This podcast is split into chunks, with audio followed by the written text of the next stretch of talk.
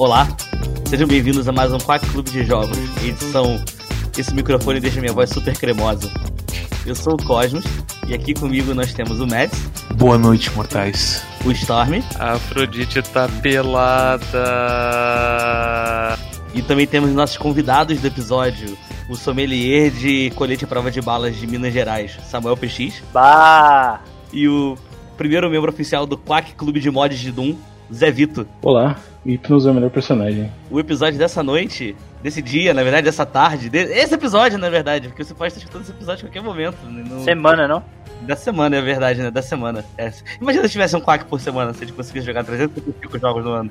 O jogo lançou pela primeira vez essa semana. né? Não tinha como jogar ele antes. É verdade. E escolhemos para o jogo da semana Hades, que pra quem não sabe, na verdade já tá há dois anos rodando por aí na internet. Mas como só tinha saído na Epic, oficialmente não tinha saído. E quando chegou na Steam, ele tava em acesso antecipado. Chegando no 1.0, acho que, é semana passada, semana do dia 20 de setembro. Ele chegou a ter um período de acesso antecipado no Steam. Sim, bem grande. é. Ele, ele foi, foi bem- ele trabalhou bastante com a comunidade, na verdade. A comunidade é tipo, ele teve uns patches de conteúdo antes dele chegar no jogo no 1.0 bem massivos assim. Muita coisa entrou com, por causa de feedback da comunidade. Ele ficou naquele esquema de um ano na, na Epic, e daí na, metade desse tempo ele ainda tava em Early Access dele sendo no Steam. Ele ficou um bom tempo no Early Access, se não me engano. Foi quase um ano. Não sei se bateu um ano direitinho, mas eu lembro que ele tava no Early Access e ele recebia uns patches de conteúdo meio grandes, assim, que eles anunciavam como se fosse, sei lá, DLC chegando, sabe? Tu diz um ano de Early Access, mas um ano é, é nada. For pegar a média dos jogos. É porque eu imagino, na verdade, que esse jogo ele já, ele já tivesse bem crocante há muito tempo. Eles deviam estar fazendo, sei lá, usando a comunidade pra corrigir bug ou então pra pegar sugestões de coisas que pudessem entrar mais no jogo pra ter mais conteúdo. É igual o Secrets of. Quantos anos tá em Early Access o Secrets of Grind? Uh, quatro ou cinco anos pelo menos. Eu acho que mais, cara. Porra, até, até morreu. Qual que era aquele site que era tipo um Steam só pra jogo indie? Era tipo Desura, Desora, uma coisa É, assim o nome. Desura, Ele tava no Early Access do Desura. Hum. Até que o Desura simplesmente roubou o dinheiro de todo mundo e é. fugiu. Sumiu. Eles Nossa. migraram pro Steam. É, tinha esquecido É. completamente dessa história do Desura ter sumido com o dinheiro do pessoal. Isso é foda, tinha muito jogo legal lá. Caralho, essa história é muito antiga, meu Deus do céu. Então é, é desde aquela época que o Secrets tá, tá em desenvolvimento. Mas não tá completamente abandonado. Tipo, todas, literalmente toda semana eles postam um update no site pra mostrar como é que tá o jogo. E a cada, sei lá, três meses eles atualizam o- a versão de quem compra o beta no Steam. O que, que é Hades? Hades é um novo jogo da Supergiant Games, que se vocês não conhecem, é, é uma- um estúdio indie que surgiu em 2011, mais ou menos, e na época deu um show de bola com videogames, fazendo o Bastion competir como um dos melhores jogos do ano, ao lado de jogos AAA, essas coisas assim, todos os eventos de jogos. E desde então os caras vêm lançando alguns jogos. Teve o Transistor, o Pyre, que foi um jogo que o Quack, inclusive, já fez review antes de entrar no Quack. Então, se vocês quiserem escutar, procura aí. Eu não lembro qual é o número do episódio. Pyre é foi uma situação engraçada pro Quack, porque lançou Pyre e, tipo, ah, a gente empurrou com a barriga, sei lá, uns 9 ou 10 meses. E, se- e sempre que rolava os momentos de. Ah, não sei que jogo eu escolho, escolha tua Arara, que jogo será que eu escolho? Daí sempre aparecia alguém e falava, ah, tem Pyre. E daí, daí o outro respondia, tá, eu vou escolher Minecraft Dungeons. tipo, ah, ninguém dava a mínima pra Pyre, ninguém respeitava Pyre. Acho que Pyre é o jogo mais, mais diferente deles. Não tinha uma história de que eles fizeram Pyre porque algum dos criadores gostava muito de Dota, alguma coisa assim? De Dota? Nota? De Dota. Eu eu não entendo essa colocação. Eu entenderia se tu dissesse que os criadores gostam de basquete. É. Eu, eu joguei pouco do Pyre, mas o Pyre me lembrou aqueles, RP, aqueles RPGs. Aqueles jogos de basquete 3 contra 3 que tinha Super Nintendo, só que os caras se enfrentando com elementos de RPG. Parecia interessante, mas eu não consegui. É, saiu Hades e aí eu acabei não jogando Pyre. Hades, ah, eu, assim, eu já vou eu, vou. eu vou soltar um termo aqui. Sempre quis usar esse termo alguma vez na minha vida. Eu vi os caras de jornalismo games usando isso na época do Play 2 e do Play 3 e eu falava, um dia eu vou poder falar essa palavra. Hades é um sucessor espiritual de, de Bastion. Ó, e já aproveita e já tira do caminho. Carta de amor, você pode falar que é uma carta de amor a Bastion Uma, uma carta de amor à mitologia grega. Ele, é- ele é o também. sucessor espiritual do Bastion, que é uma carta de amor a jogos rogues, tipo alguns que a gente já jogou no canal, como Rage of Fate 2. E também a mitologia grega, que se você não conhece a mitologia grega, você pode assistir Cavaleiro do Zodíaco, que é basicamente Isso. a história toda. É, tá certinho. Hades é uma carta de amor também, mitologia grega. Eu, assim, eu não sei se é impressão minha, mas parece que já tá um tempinho que a gente não tem muita coisa de mitologia grega aparecendo por aí. Porque parece que nos anos 80, 90 e 2000. Quer dizer, e 2000, e 2010. Por 50 anos. Primeira vez que a gente vê nos anos do- 2020. Não, mas assim, é porque realmente acho que, sei lá, acho que a última grande coisa de mitologia, mitologia grega que teve foi aquele Percy Jackson, acho que é de 2005, 2006, eu acho. Que é- foi o Harry Potter da galera que nasceu naquela época ali. Só que eu acho que foi a última grande coisa de mitologia grega que teve. A gente aqui, todo mundo. É que todo mundo aqui tem o quê? Média de 30 anos. A gente cresceu com o Cavaleiro do Zodíaco, Hércules, é. Xena. Essas coisas existiam na God nossa War. época, né? God of War também. Tinha é. um desenhozinho no Discovery Kids que era de mito grego também, bonzão. Age of Mythology. Age of Mythology, caralho! Em algum ponto assim, o pessoal falou assim: ah, não, tá muito batido com coisa grega. E aí meio que nunca mais voltou assim. Daí virou no mitologia nórdica. Eu sinto que é exagero colocar né, nessas palavras, mas eu, mas eu mas eu colocaria da seguinte maneira: se alguém chegasse pra mim e dissesse, tô afim de fazer um videogame e ah, o setting ah, vai ser ah, mitologia grega, então meu, a minha reação seria, é meio batido, clichê, né?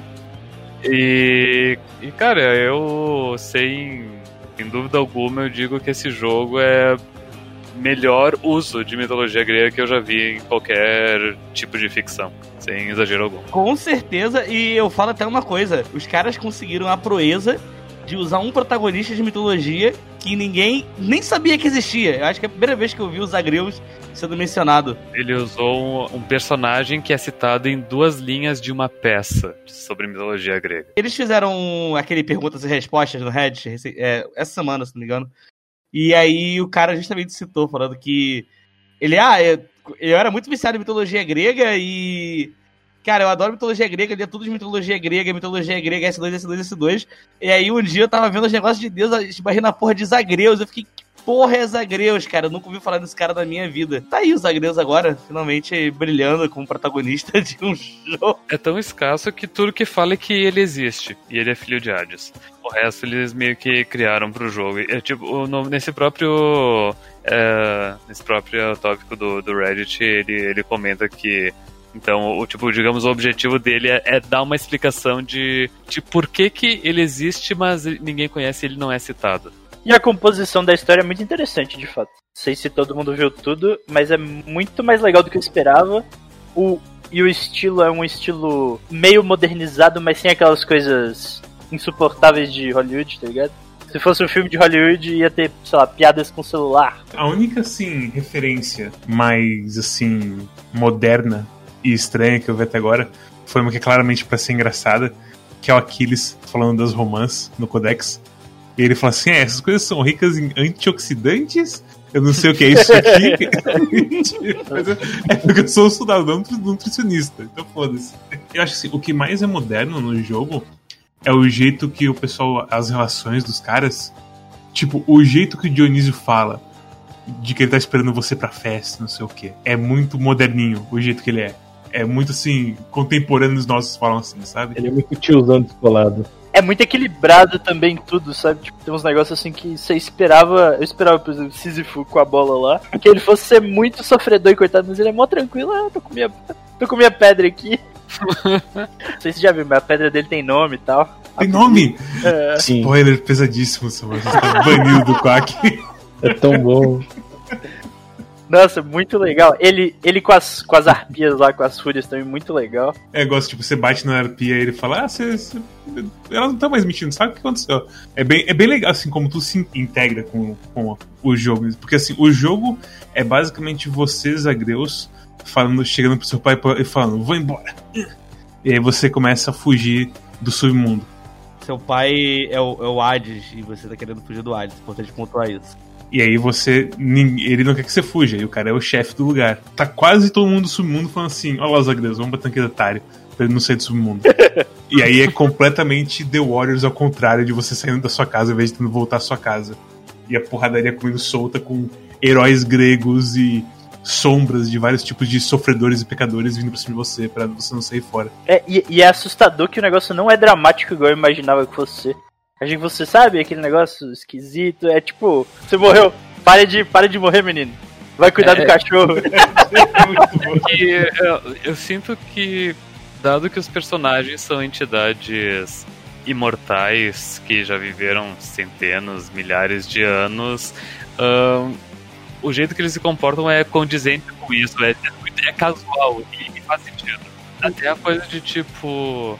Uh, Hades manda toda a galera do submundo que são, tipo, do, do teu convívio pra lutar contigo e te impedir, e, e daí você se encontra e falam: É, lutar de novo, né? E responder: É, pois é, que coisa. Bah, calor hoje 500, por Deus, né? É, é que tem uma coisa que a gente, que a gente não explicou ainda, que esse jogo. Quer dizer, a gente já comentou que esse jogo é um roguelike, né? Só que ele faz um negócio que, além dele ter aquelas coisas de roguelike, de você estar sempre jogando e habilitando mais coisas e tendo aquele meta-progresso de que, ah, você morre, mas você volta ficando mais forte, as coisas desse tipo. Ele tem um meta-progresso que eu acho que eu nunca vi no roguelike, que ele tem um meta-progresso de história também. À medida que você vai jogando o jogo e você morre e volta pro, pro, pro seu quartel-general, por assim dizer, que é pro, casa do. Hades, pro hub, é. Você tem novas interações com os bonecos e a história vai sendo contada a partir dali. Então, você toda vez que você morre, você volta, e aí tem o Hypnos, e aí tem o Hades, e aí tem Nyx, e aí tem vários deuses, outros deuses gregos ou heróis gregos que ficam na casa. E você vai tendo um progresso de diálogo com eles também. E várias histórias começam a ser contadas, e às vezes essas histórias até vão liberando upgrades para você levar para dentro das missões. Então, às vezes é muito é meio engraçado, porque eu eu não sei muito bem como que funciona esse metaprogresso, se é uma parada que é estática ou se depende da forma que você vai interagindo, mas pode acontecer de, por exemplo, às vezes alguma coisa que pode ter acontecido comigo não ter acontecido com o Mads e vice-versa, ou com o Storm e vice-versa, sabe? É, é aquela coisa meio da aleatoriedade, mas também é uma história que vai progredindo e tem algumas coisas que você pode fazer também pra ser mais próximo dos personagens, que é dar presente pra eles, então Dá o melzinho. é meu Meus. É o melzinho. Pelo que eu entendi, o, a, a progressão da história é meio que eles. Os, os personagens eles seguem uma linha de diálogo, mas eles vão inserindo uma coisinha ou outra dependendo do- das coisas que você faz durante a run.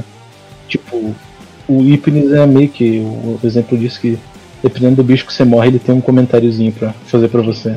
Eu, gosto, é, tipo, eu imagino que, por exemplo, tem um amigo nosso, o Lucas Q, que nossos corações, que ele, ele, ele acha que foi do pessoal assim. Ele tava demorando pra conseguir a primeira randa vitoriosa dele. E eu imagino que, tipo, as conversas com o Aquiles devem mudar um pouco. Porque assim que você ganha, o Aquiles começa a falar umas coisas tipo, caralho, você conseguiu passar, tipo, agora é só ir lá e passar de novo. Tipo, tem toda uma. A história é, e todo mundo é feito pra, tipo, te organizar e te incentivar a jogar mais e continuar fazendo as armas e continuar tudo mais. Agora já, tipo, alguém que perdeu várias, eu imagino que o Aquiles vai falando outras coisas, vai te dando outras dicas de como sobreviver mais e tudo mais. E AIDS Mas no geral ele, é- ele é bem cuzão, tipo, ah, você morreu pra um cara que atirava tiros devagar, você tentou de repente desviar deles? O Hypnos é bem passivo-agressivo. Esse é o Hypnos. Ele só é tapadão. Eu, eu espero que ele seja tapadão também. Eu espero que ele seja tapado, porque ele parece meio passivo-agressivo em algumas colocações dele. Pra mim ele, é- ele é só cuzão. Eu cheguei ao ponto de que numa hora eu tava, eu tava, eu tava numa hora eu tava vendo quem é que quais NPCs faltava eu dar melzinho pra ganhar os itens deles.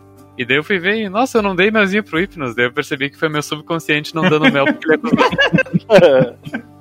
Oh, oh, eu vi uma cena do Hypnos, que ele com, com AIDS, e ele tipo, caralho, tá, o AIDS, ah, tá, tá atrasado os relatórios. Aí o Hypnos, então, eu acordei, aí eu procurei a minha ficha, eu não achei a minha ficha, eu fui até o lobby, eu peguei a ficha, aí tinha que conferir a ficha. Esse aí eu tive 20 minutos atrás. E é literalmente isso, só que, tipo, é muito pior, porque ele lista as coisas que ele fez. E, tipo, ah, não, é porque os caras pegaram o meu. Pegaram minha. Como é que é o nome do negócio? É tipo um. Não ficheiro, é. Não é uma- caderneta também. Nossa, perdi completamente a palavra. Checklist? Arquivo. Não, aquele negócio que você bota umas folhas. Fichário? Prancheta? Prancheta, isso, prancheta, pelo amor de Deus, graças a Deus, prancheta. Ele falou assim: não, eu perdi minha prancheta. E aí alguém pode ter escrito alguma coisa. Aí eu tive que. Aí ele fala que ele teve que ver todo mundo que morreu na, na história do mundo, reescrever, contar, não sei o que, não sei o que, não sei o que. Peso da pessoa, do que morreu, medicação que usava. E aí, xingando ele sem parar, tá bom, seu idiota caralho, filho da puta, desgraçado. Queria que você fosse mais como seu irmão. Vocês chegaram a fazer algum, a ver algum flashback dos Agreus na de, dele dormindo? Sim, um flashback só. Um, só- um só. É. Ah, eu vi dois. Eu consegui fazer um segundo. Ah, cara, tem um flashback dos Agreus que eu olhei assim e só imaginei o Storm olhando pros Agreus e falando, puta que pariu, cara. Eu não acredito que, tipo, eu tô jogando com esse boneco. Vocês importam falar que, que eu quero Bem, jogar falar, né? Não. É porque você tem um flashback que mostra o que os Agreus faziam antes de decidir sair do, do Hades. E ele trabalhava com o pai na, na, na- lá Na no firma. burocrático, na firma. Só que os Agreus, ele é completamente incompetente, ele não sabe fazer nada. E aí tem um negócio assim que, tipo, tem uma cutscene que você consegue entrar no escritório administrativo. E aí, tipo, tem, tipo, 25 negócios pra você interagir. Aparecem uns 25 coisas, assim. E você vai tentando interagir com todas rápido, só que você não faz nada direito. Você é muito ruim. E aí o teu pai te dá, e aí o teu pai te dá um esporro, assim, do caralho. E aí você fala, então eu vou embora também, não quero saber. Aí, tipo, eu fiquei, hum, será... é, dá meio que entender que ele começa esse negócio de fugir de casa também, porque ele tá puto de estar trabalhando com o pai, sabe? Tipo, que ele não quer ficar trabalhando no escritório. Só que eu já imaginei eu estar olhando e falando, cara incompetente, cara, não sei o que. Não seria- É, então, o, o background todo disso aí é que, tipo, na verdade o pai dele não ensina nada pra ele. É. Ah, Que ele só joga ele lá e fica muito puto quando, quando ele não faz as coisas. Ele, ele não ensina nada e ele fica falando, porra, esses, esses, esses bichos verdes que, sei lá, esses shades aí que morrem, tá ligado? Todo mundo desesperado pra arranjar um trabalho aqui, você vem aqui e não consegue fazer nada decente, sabe? E eu só, tipo, meu Deus do céu, tá ligado? Essa cena me lembrou um conto do Kafka, só que é com Poseidon, na verdade. O Kafka, ele, um- ele tem um conto sobre burocracia, essas coisas assim, está preso eternamente em burocracia, só que não é o Hades, é o Poseidon e ele tá em Atlante. Eu achei bem curioso que é parecido com o conto dele, assim. Mas, é, realmente faz sentido, porque morre tanta gente, né? Tem que. É foda. Administrar tudo. trabalho todo dia. Para de morrer gente. Só pra terminar uma, uma coisa do Ifnis, uma. Tipo assim, você sabe que tem o um contratante ali que ele, que ele compra as coisinhas pra sala. É os shades que, que fazem ah, os obreiros lá, os pedreiros da puta que pariu. Você pode comprar um sofazinho pro Ifnis. Oh. Tem várias coisinhas da casa que você pode fazer assim que são. É, todas, todas as interações com o pessoal da casa eu gosto bastante. Tipo, até o pessoal com a Meg, que é, um, que é basicamente o chefe, o primeiro chefe do jogo, é da hora as interações dos Agreus, você entende tipo, o histórico dele com ela. Tem a Dusa, que é toda tortinha de não, não, É não conseguir legal. falar com os Agreus direito, mas ela também é um amor.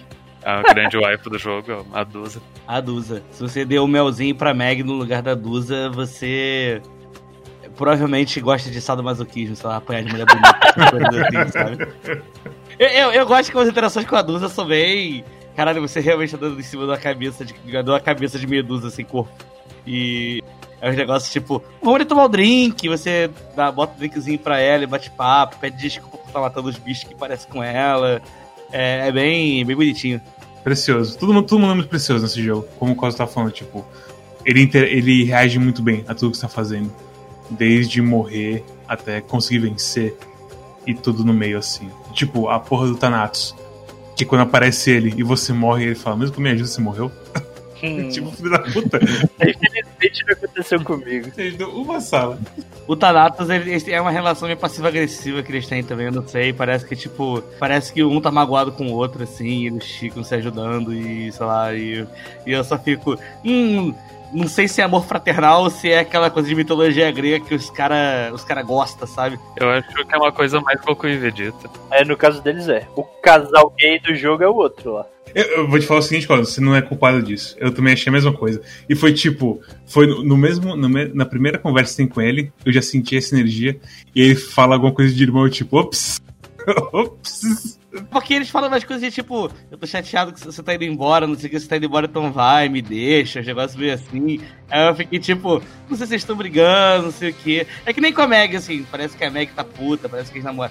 Tem, tem, tem umas energias meio. A energia que ele tem com a Meg é que ele parece ser o ex da Meg, né? É. Ah, peguei de faculdade. Basicamente é isso que você pode esperar da história de Hades. É um monte de relacionamento muito legal e muita historinha pra desenrolar. Eu acho que essa, esse design dos deuses gregos que tá no, no Hades, acho que é a me- melhor versão do que eu já vi, assim, represen- representando eles. Ah, sim, com certeza. É que nem eu, eu falei ah, antes, né? Que, tipo, nu- nu- nunca vi os deuses eh, gregos sendo tão bem. Tipo, um- uma, uma, uma obra de ficção ah, que usasse tão bem o material. Eu acho que tanto na- no, no jeito deles falam, como, como o Zeus falou, como o design dele também é bem bom. A questão estética. Eu gosto muito da a barbinha de nuvem do Zeus, o, a porra do copo de vinho do, do Dionísio, que é tipo sempre em movimento, basicamente, sabe? O Ares é muito da hora. Meu favorito. É meio doido que. Eu acho que é o pacote da Super Giant, sabe? Tipo, a gente tentando explicar Disco Elysium.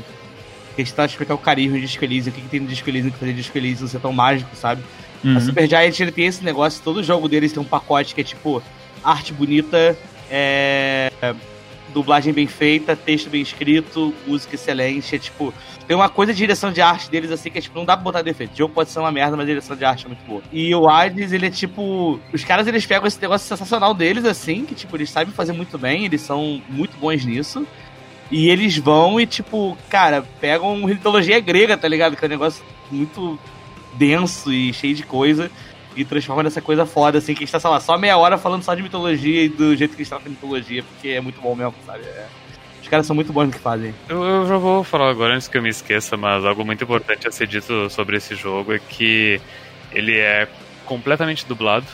Tipo, tem, ba- tem bastante diálogo, tem vários personagens, todos eles são dublados. Todos os diálogos são dublados, todo, todo- Porque tem muito jogo que às vezes, sei lá, a história principal é dublada, mas quando tu conversa com uma coisinha avulsa é só o texto. Mas não, esse é completamente dublado. Todas as, dubla as dublagens são boas, são. ah, as, vozes, as vozes são i- icônicas, os personagens são divertidos. E o bloco de texto que aparece, o que as pessoas estão falando, ele nunca passa de três linhas. E ele ocupa mais ou menos metade da tela no meio e embaixo. E é completamente perfeito. Ele passa de três linhas muitas vezes, na verdade. É, eu ia falar isso. Eu vi um comentário no- lá no negócio de perguntas e respostas que eles dublaram mais ou menos um milhão de linhas. Cara, um milhão de linhas, só uma comparação também, voltando com o Disco Elysium, é o que o cara escreveu em todo o texto de Disco Elysium, é mais ou menos um milhão de linhas também. E imagina se Disco Elysium fosse 100% dublado, não só daquelas partes que estão conversando. É isso que os caras conseguiram fazer. Caralho. Com um bando de diálogo procedural, assim, que é aleatório, não tem uma ordem definida pra eles aparecerem, sabe? Se o bloco de, de texto às vezes tem mais de três linhas, é apenas, isso é, é apenas um elogio pro jogo, porque eu não ter percebido isso significa que, ó, parabéns, vocês conseguiram eh, inserir umas coisas absurdas de, de texto e me, me prender. porque Eu tenho muita dificuldade nisso. CRPG em geral, Pillars of Eternity, Baldur's Gate, ah, qualquer aquele outro que a gente jogou no parque, Tyranny, nossa, eu tenho vontade de dar um tiro naquele jogo. Cara, esses jogos são uma montanha de texto e eu também perco foco muito fácil neles. Mas então, Supergiant Games, ah, eles ah, surgiram do nada, lançaram Bastion, joguei, jogo fantástico, não, não, não, não tenho o, o que se dizer. Gosto muito da, da atmosfera, dos personagens, a coisa do, do Logan. Qual que é o sobrenome dele? Cunningham? O, dubla, o narrador de Bastion. Eu acho que é Logan Cunningham. É, Logan Cunningham. Simplesmente fantástico. Anos depois eu virei- fiquei viciado em Dota, eu só usava a, narração dele que tem no Dota também. Eu também só uso dele. Respeito enorme pro Bastion. Anunciaram Transistor. E eu fiz pre-order de Transistor. De tanto que eu gostei de Bastion. E Transistor foi uma, uma- um, um jogo estranho onde eu, eu joguei ele no primeiro dia, zerei inteiro, fui meio que olhar os achievements e só faltava um achievement que era. Eu não sei se era tipo completar no, no modo difícil que abria depois, ou Não, eu acho que é só fazer new game, só jogar de novo. era um achievement que te obrigava a jogar uma segunda vez. E daí eu peguei e joguei a segunda vez, segunda vez, me- ah, tipo, eu levei o quê? Duas horas pra zerar o jogo pela segunda vez, porque eu pulei toda a história na segunda vez, né? E não tem nenhuma carne aquele jogo. É, é um absurdo. Ele, ele é. Transistor é um jogo que, se, se ele fosse um filme, ele seria indicado a melhor figurino. É isso. É, é, é aquele, é aquele- é facilmente esquecível depois disso, sabe? Eu tenho um filme pra comparar, Ana Karenina. Ó, a história é a seguinte: eu fui no cinema com uns amigos que pagavam de culto da faculdade, a galera culto pseudo assim. Todo mundo, não, vamos no cinema assistir Ana Karenina, não sei o que, blá blá blá blá blá. Aí chegamos lá no cinema, todo mundo dormiu. Todo mundo dormiu. E, e o negócio do filme foi que ocorreu a melhor figurinha e ganhou na época. E tipo, filme bonitaço, roupa bonita, trilha sonora bonita, tudo bonito. Ninguém viu o filme. Então, o Transistor é uma, é embalagem muito bonita e cara pra uma coisa. A jogabilidade é terrível. É, ah, é, é, é bonito. E, tipo, quem fala bem de Transistor é porque gosta dos eye candies dele, basicamente. A história é sem pé nem cabeça, mesmo que tu vá. ah, tipo, entra um pouco naquela coisa de história mal contada, mas no final, mesmo que tu es- esmiucie os detalhes pra fazer uma história coesa, continua não fazendo sentido porque as motivações não fazem sentido, a, Cara. o, o mundo não faz sentido, como que ele funciona, Não, enfim. o mundo, pô, o mundo é ótimo, cara. É, é a melhor. É tipo, eu Se amo vocês. Pera, pera, pera, pera. Pelo amor de Deus, não vamos fazer um quack de Não, transistor. não, não, rapidinho, rapidinho. É só, é só finalizar. Tá É, foda. Antes antes de terminar com o Quack. Antes que a gente entre numa review de Ana Karenina também, eu gostaria de voltar pra Hades. Não, é que assim, eu, eu, eu amo Transistor também. Só que jogar Transistor é horrível e a história mesmo em si é horrível. Mas eu acho bonito pra caralho e eu acho o setting muito bom. E a trilha sonora é foda. Só que é tipo, é a coisa mais tipo, porra. Transistor, ele é uma experiência de ali, umas 5, 6 horas que te deixa mesmerizado jogando, até que tu termina ele e meio que cai uma ficha. Fica com. O retrogosto de Transistor é terrível. Tipo, tu percebe que não, não era aquilo. É que nem assistir o Sucker Punch do Zack Snyder, sabe? É, é bonito, tem várias, vários efeitos legais, lutas divertidas, mas foda-se o resto. Aí, aí então lançaram o Pyre. E como eu disse antes, Pyre a gente, justamente por- porque Transistor é horrível, a gente, a gente- todo mundo empurrou com a barriga uh, Pyre. E quando a gente jogou Pyre também, ah, o, jo- o jogo muito lento, historinha chata demais. Diferente de Hades, os diálogos eles são bem. ah, cara, eu não conseguia me, me importar com os personagens. E é um jogo que é focado nos personagens. Ah, não tem a jogabilidade de Bastion, é muito ruim. O mundo ele não é tão, tão, tão bonito, tão fantástico quanto o Transistor.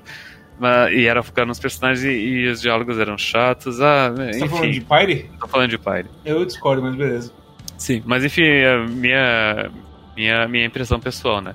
Qualquer coisa, a gente tem o review de Pyre. É isso que eu ia falar, a gente tem já um quack inteiro de Pyre. Se... Ah, mas, não, mas é, vamos, vamos falando que tá, tá gostoso, tá gostoso. Sim, vai. a- aí, enf- enfim, eu tô, eu tô citando essas experiências pessoais pra poder então chegar em Hades. Aí, o pessoal começando a falar de Hades e escolher Hades pro Quack, e daí o Mads, ou o Cosmos, não lembro qual de vocês dois, me mandou a, a página do Hades e falou pra eu ler o primeiro parágrafo. E eu vou ler agora o primeiro parágrafo. Hades é um jogo roguelike que combina os melhores aspectos dos títulos da Supergiant, aclamados pela crítica, incluindo a ação rápida de Bastion, a rica atmosfera e profundidade de Transistor e a narrativa baseada em personagens de Pyre. No que eu li esse parágrafo, a minha vontade foi de dar um soco na boca do filho da puta que escreveu isso. Porque a- o nível de pretensiosidade, sabe? Tipo, pra mim, Bast até então, Bastion tinha sido um erro que deu certo. Basicamente é um estúdio terrível que não consegue fazer jogos bons e por acaso fez um jogo bom ali no início. Mas no geral eles são terríveis. E vender o jogo dessa maneira, enfim, não gostei. E comecei a jogar Pyre na maior má vontade possível, já esperando pelo Hades, pior. Hades, Hades, Hades.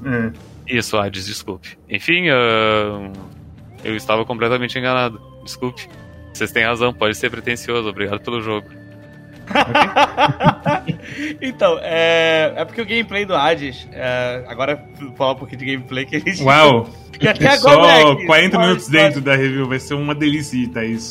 É porque esse jogo é muito bom, cara. Porra. É porque, tipo, Eu também sou da casinha do Storm de, tipo, Bastion é um dos meus jogos favoritos, assim, de todos os tempos, assim. Quando, eu- quando eu brinquei lá no começo que, que Hades é praticamente um sucessor espiritual do Bastion, eu não tô exagerando, porque o, o suco do jogo, assim, o, o, o suco de como que funciona o combate, das armas e tudo, tá tudo ali. É tipo...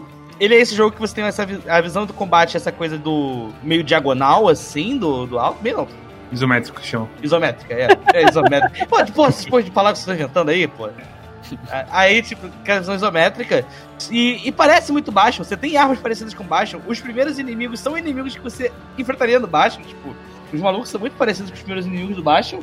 É, o, nossa, é literalmente o, o cara grandão que. Pisca branco quando bate. É o cara do martelo. É, É. O jogo é, tipo, duas, três vezes mais rápido e cheio de combo e cheio de coisa cremosa. E você fala, meu Deus do céu, cara. Você tem um arsenal gigante de coisa pra você ir fazendo, sabe? Você tem várias. é, apesar de serem só seis armas, que você depois pode dar uma personalizada nelas, que muda bastante o jogo de como o jogo é. o básico assim é que cada arma você tem um ataque normal e o especial. E o especial normalmente é uma. O ataque normal no- é o normalmente mais lento, eu diria. É, estranho, é que assim, é tão variado as armas que é difícil de falar que, tipo, deixar uma regra. O ataque normal é mais lento. É, não, não tem isso, é porque eu digo mais da lança. A lança é um pouco Ah, mais tá. lenta, mas aí você pega a porra do. Da espada, é o contrário. Aí você pega o arco, o arco realmente o ataque normal é mais lento, o voleio é mais rápido. Aí tem a porra do rifle automático, que o ataque normal é super rápido e o ataque especial é lento pra caralho. E, e zaz. É, E tem o escudo. Tem o escudo, Não pode esquecer do escudo, que o escudo. o escudo que é, é basicamente o ataque speed mais louco do jogo inteiro. Cara, eu, eu subestimei o escudo. Eu também. Todo mundo subestima isso. Todo mundo subestima o escudo. Porque eu, assim, não vou, não, não vou spoiler quem é o chefe final. Quase derrotei o chefe final, tipo, sem vida, só usando o escudo pra defender os ataques dele, tipo, sem nenhum upgrade digno, assim, tipo. Ele realmente defende tudo. É, é, é surreal. Você pode fazer umas estratégias muito doidas. O, o, o chefe que eu mais morro, que são. São quatro áreas que você tem que passar no jogo, né? O chefe que eu mais morri, que era mais difícil do jogo pra mim, a terceira área, ele, tipo. Sabe, tipo, eu esmaguei ele com o escudo. Eu falei, caralho, cara, que que é isso? O escudo é muito forte. Agora eu entendo porque que sabe Before I Play, e aí a primeira mensagem que tem é: sim, o escudo é bom desse jeito. E aí eu fiquei tipo, cara, o escudo é absurdo, não tem como. É uma das armas mais quebradas pra mim. Quando eu vi as pessoas começando a comentar sobre Hades no, no servidor de Discord do PAC, e eu vi as pessoas, tipo, colocando spoiler tags pra um roguelike. Nossa, mas eu não imagino a raiva que eu, que eu, ficava, que eu sentia vendo vocês colocando spoiler tag nas coisas. E eu- esse é outro detalhe que eu, que eu não falei, tipo, toda essa, toda essa pretensão e a porra de um roguelike, entende? Como você se sente sendo um homem velho sendo provado errado, Storm? Você se sente rejuvenescido? Você se sente novamente jovem? Não, mas eu, mas eu me sinto contente de ter jogado um jogo bom. Que bom, Storm. A variação das armas é meio que incrível. E aí vem a, a outra variação, que é muito grande do jogo, que são os favores dos deuses que você ganha. Que, e a porra do upgrade do Dédalo, que também que muda alguma coisa, algum ataque da sua arma. E tipo, a variação que tudo isso dá é uma coisa assim, normalmente em roguelike acontece que você precisa fazer uma coisa que é mais bola de neve. Que você junta muito um ataque e aí você consegue vencer. E aqui ainda acontece isso. Mas tem tanta, tem tanta variação que não é a única coisa que vai vencer. E sempre assim você consegue ver um caminhozinho que, ok, isso talvez valha mais a pena, não sei o quê. O fato de tudo ser bom, de algum jeito, mesmo que dependa de uma outra coisa, zero é aquele negócio de tipo, tá, eu vou jogar 3 horas aqui, fico jogando dado, se eu tirar 20 alguma hora eu zero o jogo. Exatamente, exatamente. Não tem isso, tanto pelas manipulações que você tem, com aqueles itenzinhos antes e tal, quanto de fato só com decisão boa mesmo. Sim. E, e outra coisa, ah, aconteceu tipo, pelo menos, sei lá, umas cinco vezes no jogo em que eu eu sentia tipo a essa essa run que eu tô fazendo meio que já tá perdida. Eu acho que eu não vou conseguir ir muito adiante com essas coisas que eu tenho. E daí aparecia três upgrades pra eu pegar. E um deles eu não tinha pego ainda porque no papel parecia uma coisa muito ruim. E daí eu pegava ele pensando, ah, só pra eu completar o codex, sabe? E eu descobria que o upgrade era um absurdo de bom. Por mais que no papel não parecesse tão bom. Isso, isso do Codex eu achei um dos nudges de design mais absurdos que funcionaram em mim recentemente. Usa o que de design? Nudge. Nudge? O aceno. É um negocinho que te empurra pra uma decisão. Ah, tá. Você chega na loja, e aí a loja tem tipo, pipoca 10 reais. Riscado com o X o 10, aí tá 8, certo? E aí você acha que é um bom negócio e tá desconto, mas a pipoca sempre, sempre foi 8 reais. Coisas assim, certo? Certo. Tem coisas que nunca seriam boas em nenhum outro jogo desse tipo. Tipo, todos os revenges, aquele negócio de dar dano extra em armor, umas coisas de tipo, empurrar os caras com Poseidon. Sabe, só uns negócios assim que quando eu ouvia. Todas as coisas do Dionísio que são de dano sobre tempo eu jamais usaria num jogo desse. Porque É, o, o melhor é, tipo, dar bastante dano rápido pra matar o inimigo, não dar dano sobre você tempo. ficar mais seguro. Sim. É, é, é- é- nossa, velho. é, A coisa de vingança pra, é realmente, o- pra mim, é o exemplo mais absurdo. Nossa, e vingança é muito bom, é surreal. Eu já, já meio que fiz o teste e fui com vida cheia no chefe e só deixei ele me bater com o negócio de vingança. Acho que eu tirei 50% da vida do chefe, assim, de tão forte que é. Os inimigos que soltam um raiozinho laser, os bichos se matam instantâneo com aquela porra. Ah, porque cada hit é uma vingança. Cada tick é um proc, é muito absurdo. Isso que é incrível, tipo, porque o, coisa em roguelike, tipo, os mais clássicos, tipo Bind of Isaac, o negócio, tipo, dano é sempre ruim. E qualquer coisa que você gasta recurso pra mitigar dano é um gasto que poderia estar indo pra uma, um, um estilo mais preciso e mais upgrades. Tal- Talvez seja tipo uma, uma bengala, uma muleta, mas eh, eu, é muito bom tu aumentar o teu HP efetivo. Com coisas tipo 15% de dodge. ah, toda vez que tu dá um dash, tu re- toda vez que tu toma dano e dá um dash, tu recupera 30% da vida que tu acabou de perder. Se você tomar um dano, ou se você ficar com um escudo que reflete tudo por um ponto alguma coisa segundo. Nossa, isso é muito bom. Toda vez que tu toma um, um tiro de projétil, ativa um escudo por 2 segundos que repele projéteis. Ou seja, se tu tá num bullet hell, tu só toma o primeiro. E começa a dar um monte de dano no chefe de volta. Cara, eu acho que esse jogo ele teve uma umas sacadas de direção, tipo, ele soube sinergizar bem as escolhas que ele teve de tipo como que ele queria que, que esse tipo de roguelike fosse, sabe? Ele soube, ele soube fazer tudo da sinergia, tipo se você pega, sei lá, um Bind of Isaac da vida e que é um jogo que eu gosto muito assim, um dos meus favoritos também. Ah, até o Bind of Isaac, ele fica chato depois de você jogando ele depois de muitas horas, porque é sempre aquele mesmo começo, de você sempre ter. é, começar devagar, e aí você vai passando pelas mesmas coisas, você começa meio fraco, e aí você tem que ir contando com sorte pra ficar mais forte, tá, tá, tá, essas coisas assim. Bem, bem rogue mesmo, né? Tem uma coisa de Bind of Isaac que eu acho que é, é pontual aqui, pra se comparar com, com Hades, que Bind of Isaac tem muito item bosta. Uhum. Tem muito item que, tipo, acaba com a sua RAM. Sim, é. O, o Bind of Isaac é aquela coisa, ele não é tão. Ele não é tão detalhado. Um, um- parte do Bind of Isaac, assim, defendendo o Bind of Isaac, que eu, eu gosto e eu entendo, é porque ele realmente é um jogo que ele quer que você conheça as coisas. Então também tem essa parte também de estar jogando e você, tipo.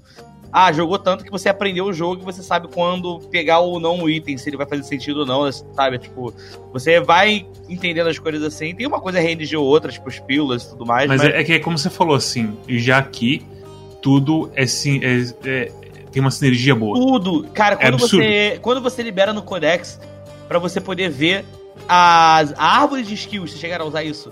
A árvore de skills, você consegue ver todas as skills que o Deus vai dar, que o Deus dá. E que tem requerimento pra abrir um. Tem requerimento, inclusive requerimento pra você poder ter chance de cair uma skill conjunta.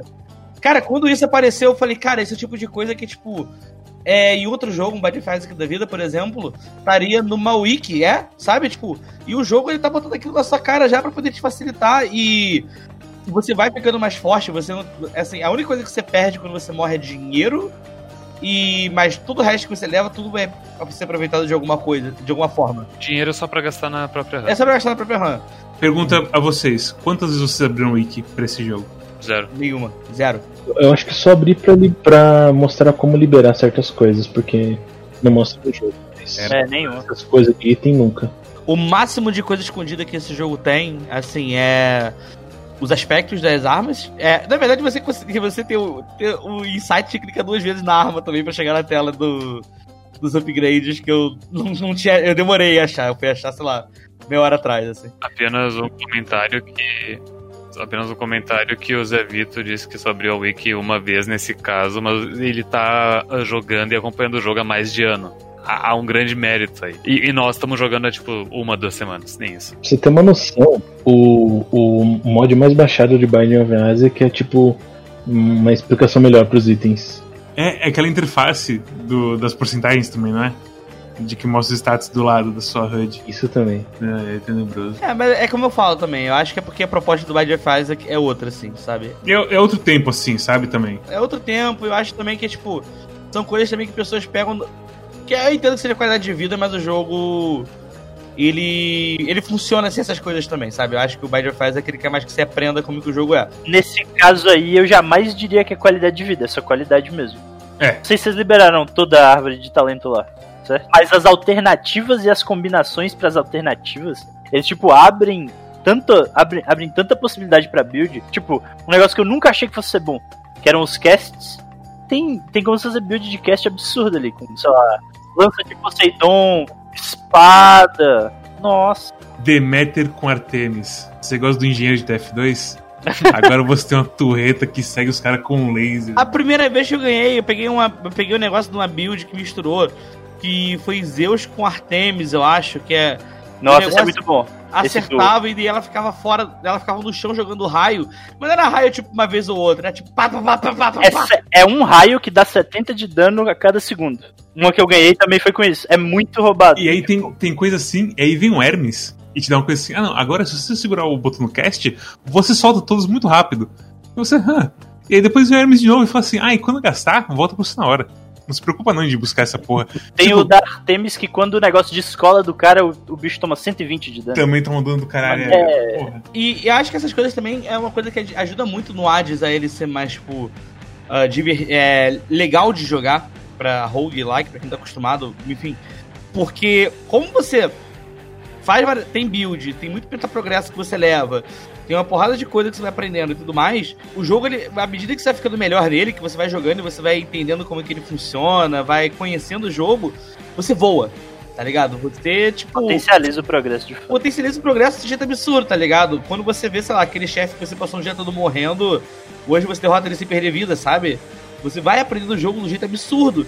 E o que, que o jogo faz? Ah, você quer esse meta progresso que tem facilita muito o jogo. E aí o que faz? E o jogo simplesmente faz mesmo, terminou uma vez. Você tem um cardápio de aumentar a dificuldade. Que você vai aumentando a dificuldade da, forma que você quiser. Com uma dificuldade que é tipo super. Como que eu posso falar? É super personalizada. E você tem recompensas novas. Você vai ciclando as suas recompensas à medida que você vai deixando difícil, sabe? O jogo ele incentiva você a deixar mais difícil, na verdade, porque ele deixa recompensas limitadas cada vez que termina. É, porque você ganha uma, um tipo de recompensa por chefe que você mata por arma e por dificuldade. Então, dificuldade zero, você ganha um round de recompensa, uma rodada de recompensas. Aí você vai, pra você ganhar de novo, você tem que colocar no 1. Aí pra você ganhar de novo, você tem que colocar no 2. E por aí vai. E o jeito que eles colocam a dificuldade é bem coisa de quase menu de debug, sabe? Ou aquelas coisas de mod de gente que jogou demais algum jogo e, e é um menu de dificuldade absurdo, de complexo. Só que aqui, por eles, o jeito que eles integram a coisa com tipo, ah não, você precisa de só. Não, tá tudo bem, só precisa de uma dificuldade, pega leve e tudo mais, sabe? O jeito que eles apresentam tudo e do jeito assim, da- o, o carisma que eles falam, você fica muito de boa assim, tipo, ok, eu vou ler cada um, eu vou prestar atenção, eu vou ver o que cada um faz, hum, esse aqui aumenta a velocidade dos caras. Nunca eu vou usar isso. É, então, bolar com qual arma você vai pegar qual. Por exemplo, os caras terem, tipo. Com o es- co- contra o escudo, os caras teriam um hit de, de invulnerabilidade. É tanto fácil, só tá com o Sim, escudo exatamente, lá, Você tá socando pra caralho mesmo? milhões de coisas. E aí, isso já tinha em jogos antigos dele, que eram os totens do, do Bastion, e que nos outros jogos também foram tendo. Até no Pyre tinha bastante coisa de, de escolha ah, os, as coisas pra alternar aqui o jogo e deixar ele mais difícil. Só que naqueles jogos, tirando Bastion, nunca senti assim muita vontade de aumentar a dificuldade. E aqui é tão integrado com o jogo e o seu progresso como jogador e o seu progresso da história, de que ah, você tá com isso aqui porque você aprontou, agora isso aqui é sua punição e tudo mais, sabe? E aí tem um deles, tem uma dos modificadores que é atrás da história, que veio uma chefe falou pra você, pelo amor de Deus, não ativa essa merda. E você fala, "Ah, eu vou ativar essa merda. e aí você chega no primeiro chefe, ela puta com você, puta com você. É muito bom, é muito bom. Uma coisa que eu gosto do, do Hades, assim, é que, como ele é esse roguelike com história, que é um negócio que é difícil pra caralho de existir, é, você também pode só pegar o jogo e, tipo, terminar ele algumas vezes e, sei lá, ver o, o fim da história principal e deixar pra lá, sabe? Só que a quantidade de conteúdo que tem nesse jogo, a quantidade de coisa que você pode fazer e, tipo, pra ter um fator replay absurdo e você não parar de jogar esse jogo, cara. Eu não lembro qual foi o último jogo que eu vi que tinha tanto conteúdo assim. Mas eu acho que assim, eu acho que o, o interessante mesmo é que é um conteúdo bem. Como é que é assim? Por exemplo, tem muito jogo que tem muito conteúdo, mas que é meio conteúdo foda-se, assim, sabe? E tipo, não é interessante você fazer, sei lá, ah, no Bastion eu nunca ia pensar, tipo, ah, eu quero fazer run no jogo com armas diferentes. Era não, tipo, eu quero fazer a run com as minhas melhores armas possíveis. Aqui não, tipo, e, e também tem. Eu não sei o que rola aqui. E também, tipo, a coisa que a gente tá falando de tomar dano e não sei o que, aqui tem, tem um peso diferente, é, é uma coisa tão assim sublime que não tem como você entender o porquê que é ok você tomar dano aqui, mas tem outros jogos que não é. Talvez por oportunidade de recuperar a vida e meios de recuperar a vida que você abre no, no progresso do jogo, com o contrato lá. Que aliás, tem 50 meios de progresso no jogo. Que tem a porra das gemas do contrato, tem a porra da, da escuridão da Nix, que você aumenta os seus talentos, tem as chaves que abrem novos talentos e abrem novas armas, tem a porra do sangue de titã que melhora as armas, tem diamante que abre coisa mais importante pra porra dos Contractor. Tem o melzinho. Tem o melzinho Super Hyper Blaster, que eu não sei para que serve ainda. O melzinho é pra avançar a outra relação com os. Entendi. Eu imaginei que fosse tipo uma chave para avançar um tier de relação, né? Sim, exatamente. É. Mas é tipo, é, é muita coisa. É muita coisa e, e, e funciona. Esse é o mais importante. Não é muita coisa comendo 5 quilos de pão de forma. E o jogo, ele inclusive, é, é uma. É, é, é, como eu tô fazendo agora que eu tô indo nutricionista e seguindo dieta. e tipo, e o cara, e o cara literalmente dobrou a quantidade de calorias que eu, que eu ingiro. Ingiro? Ingero? Gesto? Que eu como. E... Basicamente. E no papel parece, enfim, terrível, ficar super estufado, mas desde que como as coisas certas. Uh, em horários específicos, dá tudo certo. E esse jogo é o mesmo esquema. É uma máquina muito bem olhada. Eu sinto assim, eu peguei, assim, o, o Cosmos escolheu. Eu tava com expectativas mais ou menos altas, porque tava todo mundo falando bem. Mas quando você pega esse jogo e você joga ele com qualquer arma, assim, você pega a espada, que é a primeira arma que tá aberta pra você, e você joga assim um pouco, você pensa, meu Deus do céu, isso deve ser como o pessoal que gosta de carro sente quando sente um carro bom porque é muito assim, bem. O ritmo de tudo faz muito sentido quando você começa a mexer nos controles. É, é mágico, assim, para mim. Eu descreveria como isso é videogames. É, é bem, é bem puro, assim. O dash é bem. É, é bom demais de usar. A movimentação dele você não sente que é lenta demais. Os golpes são cancelados em tudo, então você não fica preso em muita coisa. Tudo assim, parece que você tá sob controle, basicamente. Parece que você, quando você toma hit, você sabe que é sua culpa. Quando você erra um combo, você é o que é sua culpa. Quando tem um cara com armadura e você foi besta e quis insistir e você não quebrou a armadura tempo, você sabe que é sua culpa. Eu aprendi que quando o Corinthians perde é porque a culpa é minha.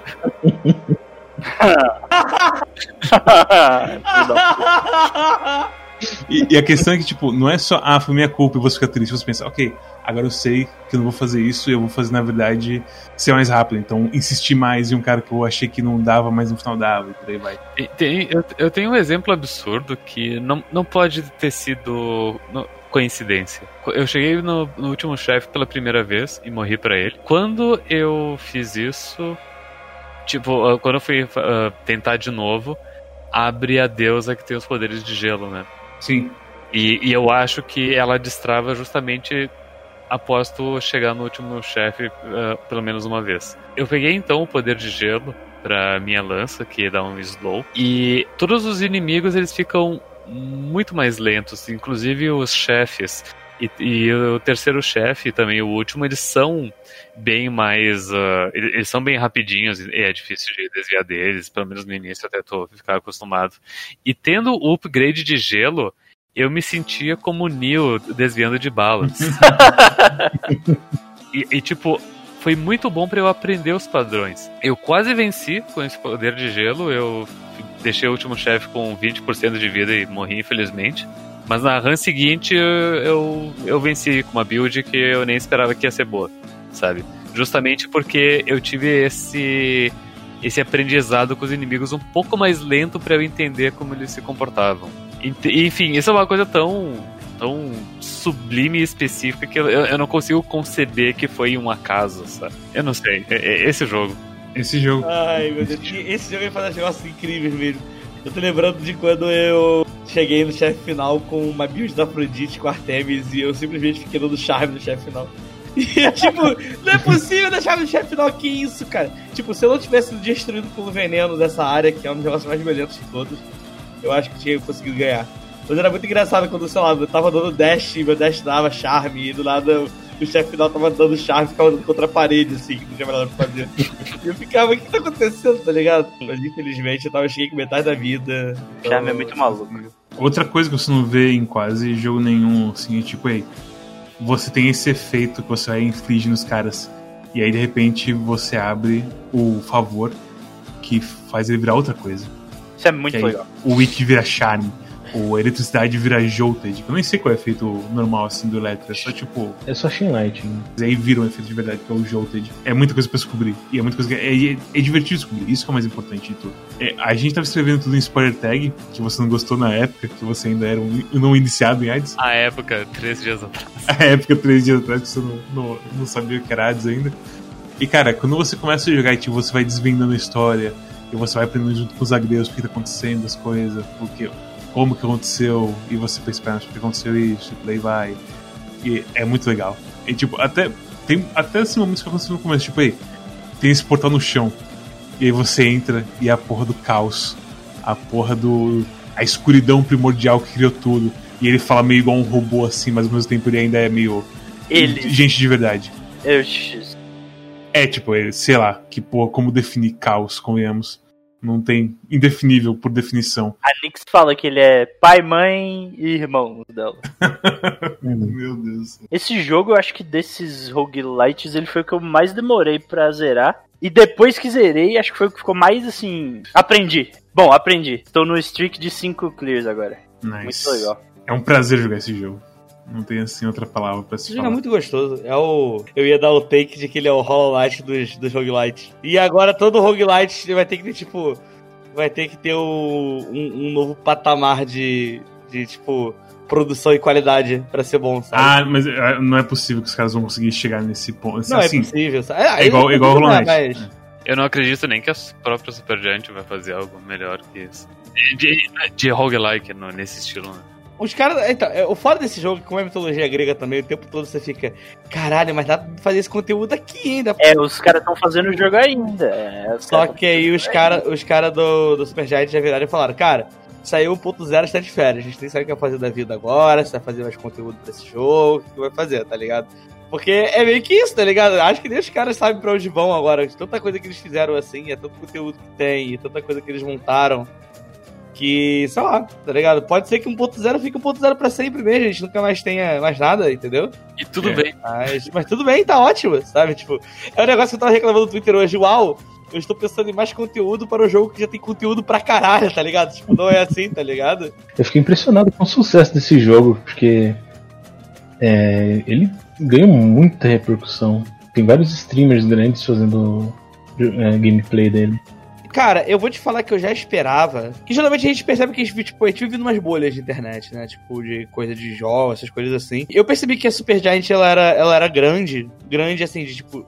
São jogos conhecidos. Quando eu uma vez saí no Rio com uma galera e tinha uma galera discutindo trilha sonora do Transistor.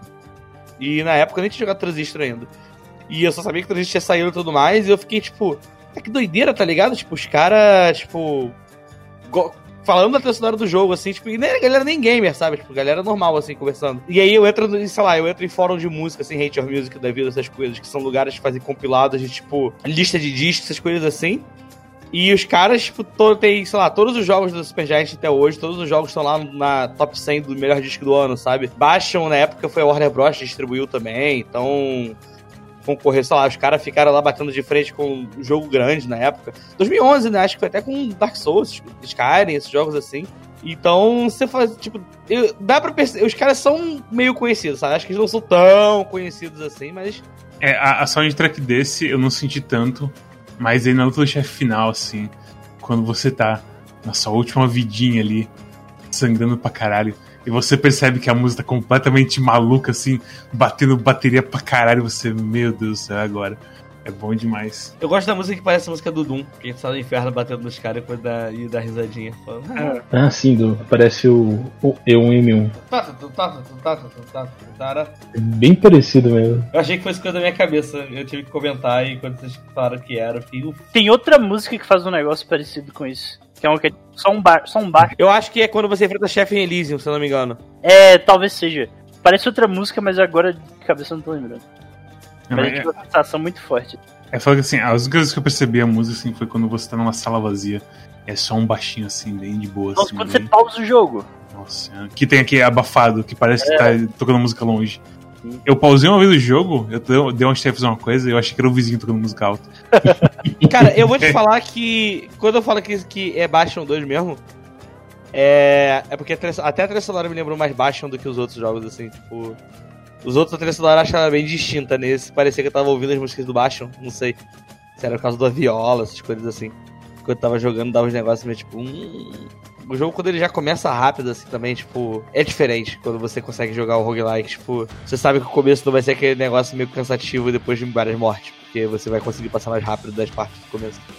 Sabe um jogo que eu sentia muito isso? Assim, eu gosto bastante de roguelike, mas um jogo que eu sentia muito isso era Enter the Gungeon. Eu, eu, eu gosto bastante do Enter the Gungeon, mas o Enter the Gungeon, depois de. Acho que depois de 10 runs lá, 10 vezes tentando assim, fica insuportável. O começo, começo, do the é, Gungeon. Sabe o que sabe, que velho, ainda mais tem a coisa do Gungeon que eles decidem te dar uma arma que não acerta no se mira. É, cara, maluco. É como é que é a história? Ah, a porra da arma do começo do the Gungeon. Tem uma arma do começo do the Gungeon que acerta onde você mira. E aí tem um cara que é o Marine que fala, ah, ele acerta mais onde você mira. É tipo, velho, eu não quero jogar com essa arma aqui no começo que não acerta onde eu tô mirando. Pelo amor de Deus. É, eu acho que o Enter the Gungeon, assim, sem querer fazer review de Enter the Gungeon, mas acho que o problema do Enter the Gungeon é que Já teve, inclusive. o começo. É, já teve, inclusive. Contra o Less. Muito tempo no Kovac, né? Foi um dos primeiros reviews, não foi? Do 20 e Não. pouco? Não? Não, foi, foi ano passado, eu acho. É. mesmo? Pra mim ele era mais antigo. Eu jurava que era lá no começo do Quack. Nada. Foi quando saiu de graça na época, eu acho. Eu achei que ele tivesse sido naquela época que o pessoal escolheu os jogos. Ah, a única vez que, esco- que o, o público escolheu os jogos do Quack foi quando o Arara lançou o, o livro dele, que dei quatro das. das. ah, das- da- no Kickstarter dava pra comprar, escolher um jogo do Quack junto com o livro. Se o Cosmos um dia escrever um livro, a gente bota de novo isso. Ou então quando a gente lançar, quando a gente lançar o Apoia-se do Quack, agora que a gente tem mil seguidores no YouTube. O quem sabe? Patreon do, do Será que as pessoas pagam pra escolher jogo? Será que elas podem chegar? Quem sabe se alguém. Quem sabe quando alguém juntar 2 bilhões de mamangos Não, no não, não, não. Vai ser o seguinte: vai ser o seguinte, vai ser Samuel PX. Ele vai falar, calma. Ele joga de 22. A gente. Quando que Baldur's Gate 3 sai? Olha lá. Viu? Ai. Viu? Falei. Vai ter, que, vai ter que ser 500 conto pra escolher o jogo. Qual aspecto de arma vocês mais gostaram? Nenhum ainda, porque eu tenho pouco sangue. Eu não consegui desbloquear nenhum ainda. É, é uma das É. poucas paradas que é realmente escondida do jogo. É, são os aspectos das armas. Olha, eu, meus aspectos favoritos são todos os secretos, porque eles mudam bastante a arma. Mas eu não posso falar mais disso, que é O que eu mais gostei dos secretos são os nomes. Me chocou bastante. Deixa eu perguntar uma coisa, vocês que já desbloquearam os aspectos secretos. A arma Deixa. muda muito mesmo? Muda Sim. muito. Porque eu vi uma galera comentando que é como se o jogo na verdade tivesse 12 armas. São 6 armas, mas 6 aspectos secretos, assim. Mesmo os não secretos mudam completamente o jeito de jogar o jogo na real. O do Kyron, do arco, meio que muda completamente como você tem que jogar com o arco. Primeiro hit dele, o hit normal dele, você deixa uma marca no cara, e aí o seu voleio segue o cara marcado. Os aspectos das armas, eles não contam pra ganhar sangue extra, né? Não, Não. não, não conta, não conta. Não, é, é bem lembrado. Eu sei que o do escudo eu já senti muito, que foi o que eu cheguei a jogar, porque eu, eu descobri um pouco antes da gravação que dá pra fazer isso. Que é um que você. que o, escu- o especial, o escudo, ele fica parado no ar. E você fica. Você puxa ele e você consegue fazer uma parada tipo. Você joga o escudo, aí ele fica parado rodando, aí você bota pra ele voltar e ele vem devagar na sua direção. Só que você fica andando pelo mapa e, e ele vai te seguindo. Então você fica andando como se tivesse uma. Aquele negócio do Meat Boy rodando, assim, matando os bichos pra você. Uma serra, isso. Seguindo. né? A serra te seguindo. É bem, bem interessante, assim. Porque geralmente quando você joga na parede, e volta pra você. Quando ele fica te seguindo assim, ele atravessa a parede também. Então. É um, Uhum. é um negócio meio OP, assim. A coisa do sangue é escondida, mas eu gosto como todo personagem.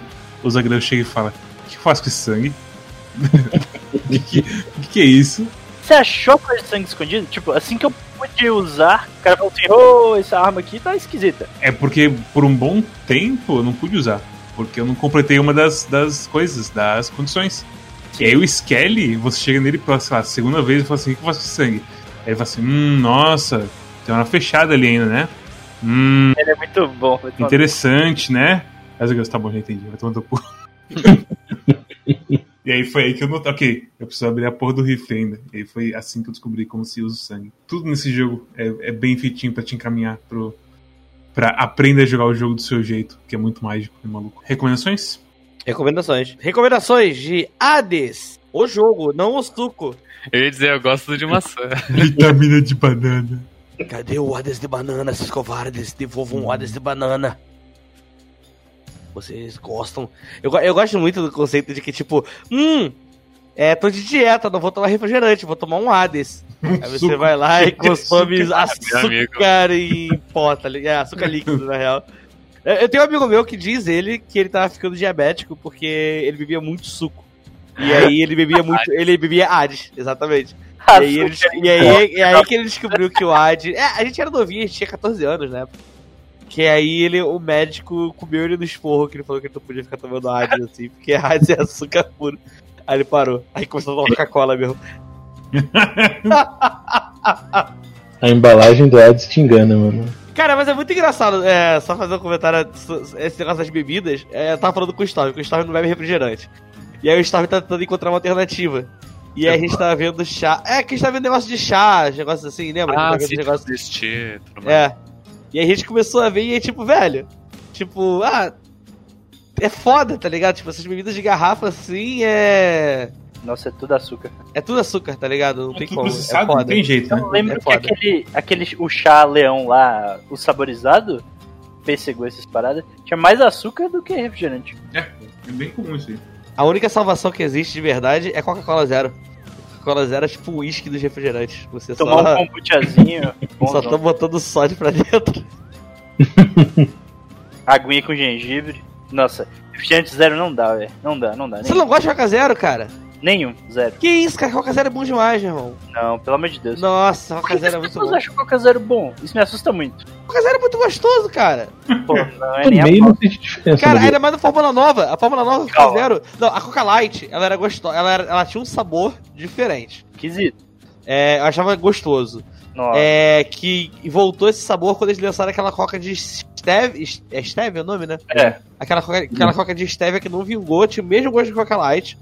Mas a Coca Zero. é bem- era bem parecido. E a, mas a Coca Zero, ela tipo, parece que ela, ela tem mais gosto de cafeína pra mim Nossa. do que. de do que aquela Coca-Cola de café que eles lançaram assim. Coca é Zero tipo- não desce de forma alguma. Eu acho muito boa. Quando, quando eu tô fazendo dieta, meu irmão, foda-se, não tô comendo pão, tô porra nenhuma na minha vida, tá ligado? Tipo. Irmão, se eu não conseguir, se eu não puder tomar pelo menos uma coquinha zero, eu vou dar um tiro na cabeça, cara. Então é. Eu sou mais água do que esses aí que eu não gosto. Aguinha pá, zero calorias. Depende também. Se você tomar água de garrafa, tá, já vai ver o que, que tem lá na água carbonada que você tá tomando aí, cara. Tá vendo o nutricional da água. Tem que tomar cuidado. Água, água só, não tô tomando águas especiais, safadas. A alternativa absurda de bebidas assim pra tomar um negócio gostoso, de fato é kombucha hoje em dia pra mim. Da fermentação, bagulho fantástico. Você faz em casa? Não, mas vou começar. É difícil fazer kombucha? Não, mas demora, eu acho. Demora. É. Mas kombucha, kombucha é chato de fazer, porque kombucha, se você perde a mão, fica com gosto de vinagre. Tipo, aqui em Búzios tem um... Na feira tem os caras que fazem kombucha, e tem um cara também que ele tá fazendo kombucha em garrafa pra vender no mercado, assim. São, são duas pessoas que sei que fazem kombucha, assim. Kombucha não vai açúcar por causa da fermentação? Não sei, eu não sei como que funciona. Eu sei que, tipo, os caras que fazem kombucha deveriam dar, tipo, às vezes, tipo assim, ah, é, o cara comprou e botou no mercado, só que os caras não botaram direto na geladeira, às vezes deixaram quente, sabe? Ou então, às vezes, tipo, sei lá, você botou na mochila e, sei lá, ficou na rua e foi to- tomar em casa.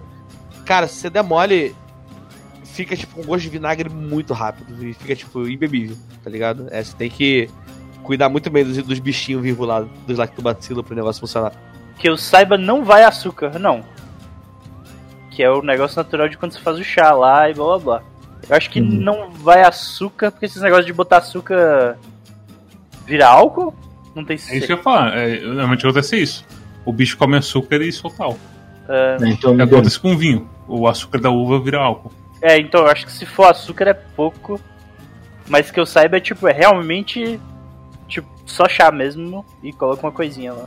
O que tinha os caras fazendo aqui em Budos também, na feira, eu acho que os caras pegavam chopeira e eles estavam colocando, não sei se era água com gás, é. com chá, pra fazer tipo um refrigerante, sabe? Aí você tinha tipo um. Tipo, sem. sem é, é só um chá mesmo, os caras não botavam nada, é, açúcar, essas paradas assim. Na pressão saía tipo um refrigerante assim, e vinha tipo, sei lá, como se tomasse um. Um chá gaseificado. E aí tinha de maçã e de hibisco. Porra, de hibisco era gostoso demais, velho. Eu falo era porque desde que começou a pandemia a feira nunca mais abriu. Foda. Recomendações! Recomendações! Vamos lá então! Para as recomendações de Hades! depois, depois da recomendação de kombucha, agora recomendação de AIDS. Beba água. Beba água. Recomendações de drinks, Meds, drinks e nota! Drinks nota? Não, mentira. Meu drink, meu drink de escolha é lá para as 8 da manhã quando eu acordo, um café com leite, com café horrível no meu avô. Puta, café com leite muito bom, caralho. E o leite, tipo, arruma e deixa. Ok. Esse é o meu vício. Cara, eu não consigo não acordar sem café com leite. Café com leite, desde que eu sou pequeno. demais. Quando eu era, sabe criança que tava, era viciada, é viciada em Nescau? Eu era, eu era criança viciada em café com leite. Eu botava café com leite na madeira, assim. Eu não gostava de tomar Nescau. Na mamadeira! Pingado na mamada. Três anos de idade com pingado na madeira. No cu. Meu avô ainda me dava um, pão, um pouco de manteiga torradinha assim e o que? Já, já era peão desde novo. Você chuchava o pão na madeira antes de fechar ela. Eu abria a madeira e ficava botando pingando pãozinho assim. Terrível, mas a minha nota pra AIDS é Nossa. 10. É, Ah, peraí, não, peraí, peraí, peraí, peraí, deixa, deixa eu falar antes então.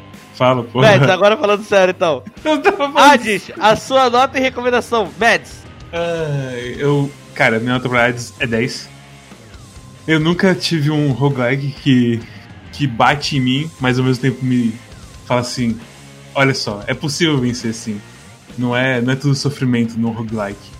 E deixa você continuar e te faz querer continuar, que é o mais importante desse jogo, assim. De conhecer os personagens, entender porque eles estão lá. E aí você vê uma coisa travada ali na tela de keepsakes pensando, hum, quem será que é essa porra aqui? Será que é aquele cara mesmo? Ou será que tem uma coisa escondida ainda? Quando que será que eu vou encontrar o Logan Cunningham aqui no jogo? e coisas desse tipo. É, é a junção perfeita assim, de história com gameplay de roguelike. É, é o contrário absoluto de dissonância narrativa. Se é que isso parece pretencioso ou faz sentido, sei lá. Mas entendam que é muito bom e tem um motivo por por esse jogo assim tá fazendo tanto sucesso. E o, o tempo que ele ficou no Edexes valeu demais a pena, porque tá o negócio é uma máquina. É o Fórmula 1 assim dos roguelikes. Você Diga. E- e- Eles realmente pegaram aquela aquela maldita frase. Eu- eles realmente pegaram as- o que deu certo em cada um dos três jogos e aliaram isso à opinião da comunidade que, que fez o beta testing do jogo por um ano e pouco. E o resultado é isso aí. É, mas é, é insano assim. O quanto que você se sente confortável em pensar assim. Hum, essa é uma configuração que talvez funcione. Essa é uma modi- modificação na minha arma que vai acontecer isso e isso. Hum, vou testar que vai ser isso mesmo. E aí você vai lá, testa, acontece, entra um favor que você nunca viu antes e muda o jogo completamente como você estava jogando. E você troca seus planos assim e fica maluco o jogo de novo. Como se fosse um novo jogo de novo. E é isso, assim. Tanto em história quanto em gameplay, AIDS não tem igual. Joguem. É obrigatório jogar AIDS. Tipo, não. Jogue do jeito que você conseguir jogar. Não importa como. Só jogue AIDS. Essa é a minha recomendação. E é isso aí. Agora é vez de Samuel PX. Samuel PX, nosso convidado. Nota e recomendação para Hades. Nota 10. Eu acho o seguinte. pareceu pareceu o Snableff quando do Pepe, sabe? Pé! Não, sabe, sabe por que, que eu ri? Porque quando Quando o cara ele fala nota. Daí, daí todo mundo fica na expectativa, né? 10, daí dá, bate um alívio na, no peito da galera lá anotando no papelzinho. Jogo muito bom. Eu acho que a recomendação especial, assim. É... Pode excluir gente até. Desculpa se foi excluído. É um negócio bem emocional. Mas se você tem mãe, eu recomendo jogar esse jogo. É essa a recomendação. Obrigado, PX. Agora vamos. Tal, tal qual o protagonista do jogo, talvez tu não conheça também. e, e que queira conhecer. E aí talvez valha a pena também, porque é bem emocionante. Agora o cara que eu tô curioso pra saber a nota. Storm, nota e recomendação para Hades. Eu recomendo Hades, ponto. Aí, é, é, essa é a minha recomendação. Te, já teve algumas vezes que a minha recomendação foi eu não recomendo, ponto. Essa é a primeira vez que a minha recomendação é eu recomendo, ponto. Quando. Talvez eu já tenha contado essa história pro Mads, mas eu, na, na, facu, na faculdade de administração, eu tive uma matéria de marketing que o professor contava a seguinte história. Que numa concessionária, enfim, eles vendiam os carros e depois de X meses eles ligavam pro para a pessoa que tinha comprado o carro e pediam para a pessoa dar uma nota pro atendimento que ela tinha recebido para enfim da, da venda do carro e tudo mais. E as pessoas que compraram o carro e usaram e nunca tiveram problema, eles sempre respondiam essa pergunta com um 8, um 9. Mas, mas é isso. Agora, as pessoas que compravam o carro tinham algum probleminha qualquer com o carro e tinham que voltar à concessionária. Eram bem atendidas em tempo hábil e o problema era, era solucionado. Essas eram as pessoas que davam nota 10. E é assim que eu me sinto no momento, porque Super Giant Games me abandonou e agora me entregou isso. Então, dito isso, eu dou, eu dou nota 10 pro jogo também. Uau! Que doideira! Uau! Nota 10! Storm perdoou o Super Giant Games. Que isso, já Estou-. Estou tremendo, amigos. Caralho, Tô aí, tomando uma aí, aguinha aqui. porra, aí, eu- aí eu senti firmeza. Zé Vitor, Oi. Nota e recomendação para Hades. E se você quiser falar um pouquinho também, que você não falou muito, o que, que você achou de, de mudança do 1.0, se você quiser botar na recomendação aí, a gente aceita. É, é, tipo, desde o do início do. Quando tu começou a jogar até aqui. Uhum. Ah, a nota, claro, 10. Cara, jogo isso. muito bom. tá tão. Só joga ali. É, é, recomendo pra.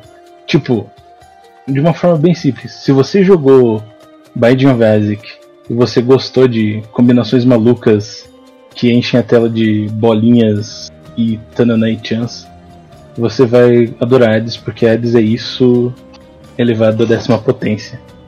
E sem falar que tem muita coisa legal de gameplay diferenciado, armas diferentes e motivos para você querer usar armas diferentes toda run. Isas, Isas.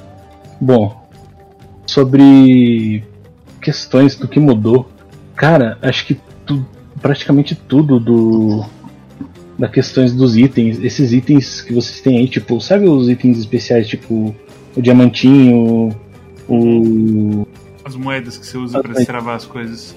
Isso. Cara, antigamente era tudo feito na base do. do, do Darkness, da, da Nix. No botão. Isso só foi adicionado, acho que umas três updates depois, tipo. Ah, era, Era- era tipo, uma- era uma moeda universal, digamos. Isso. Você, você, é, você percebia que. que.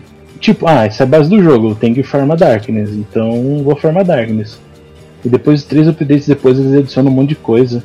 Por exemplo, tem umas coisas que você compra pro, pro quarto dos agreus, que é tipo os posters dos, dos deuses. Hum.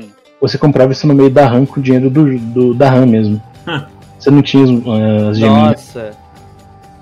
E, Interessante. cara, essa questão do, do, contra- do contratante que, que constrói as coisas também, isso.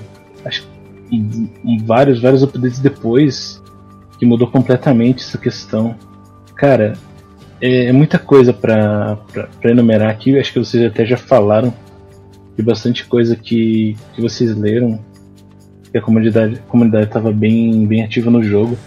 Até nas pet notes tinha um, tinha um íconezinho que, que mostrava do lado que era é, mudança que foi votada pela comunidade, que foi pedido pela comunidade. Mostrava assim várias coisas que, que a galera pediu, que eles estavam comentando no Discord do, do Hades.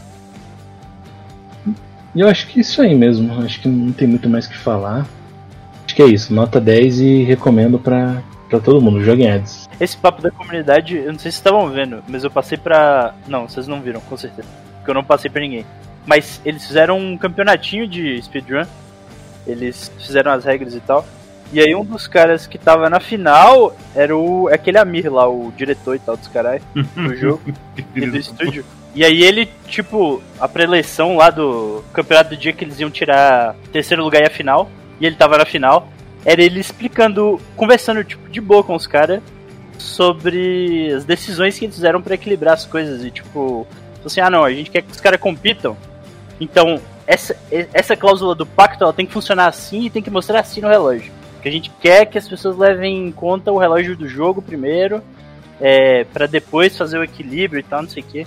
Porque no próprio campeonato eles estavam levando em conta é, o relógio da vida real, entre aspas, usando o negócio.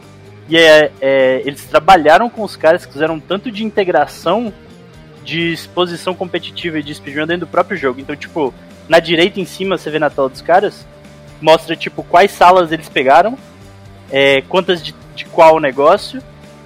Aí eles estavam, tipo, criando sistema de, por exemplo, você pega tal sala, o tempo é modificado em menos 30 segundos. Se você morre, tem uma penalidade de 2 minutos se você recomeçar e coisas assim. Ah, tá.